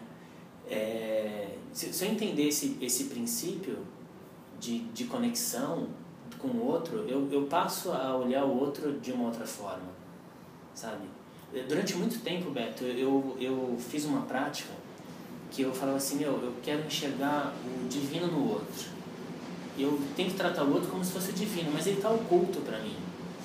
Então, se tivesse, meu, um, um divino um santo, um Krishna, um Jesus, seja lá o que for, na minha frente, como é que eu ia tratar? Sabe? Eu, eu tenho que tratar sem saber que é. Uhum. Porque se eu soubesse que é, eu ia falar, caralho, o cara é um fodão, né? Então eu tenho que tratar. Mas e se eu não souber? Pô, eu fazia o exercício de tratar da mesma forma, sabe? Com respeito, com, com dedicação, com amor, com, sabe? Com tudo que, que eu acho que um ser humano merece ser tratado. Porque eu tento enxergar o divino no outro. Sabe? Eu acho que esse é o princípio para mim? De, de, de entender o, o, o, é o namastê, o yoga. É o namastê, cara. É o namastê. Eu acho que se o cara entender esse princípio, independente da tradição religiosa dele, se ele não tenha nenhuma tradição, mas que se ele tiver esse, esse valor, meu, eu acho que a gente pode caminhar muito assim no, na nossa evolução. E eu acho que na verdade a evolução não depende nem disso, sabe? Uhum. Mas eu acho que faz bem é, pra gente. Eu acho que a gente vai é, eliminar um pouquinho do sofrimento que a gente tem e aprender a conviver melhor em sociedade e conviver melhor com o outro. É o que eu acho, assim, é o que, que vem no meu coração. Obrigado, viu? Eu agradeço muito. Eu quero fazer uma coisa que eu esqueci com o Marcelo. Vou tirar uma foto, cara. Cara, mas tu fala, hein, cara.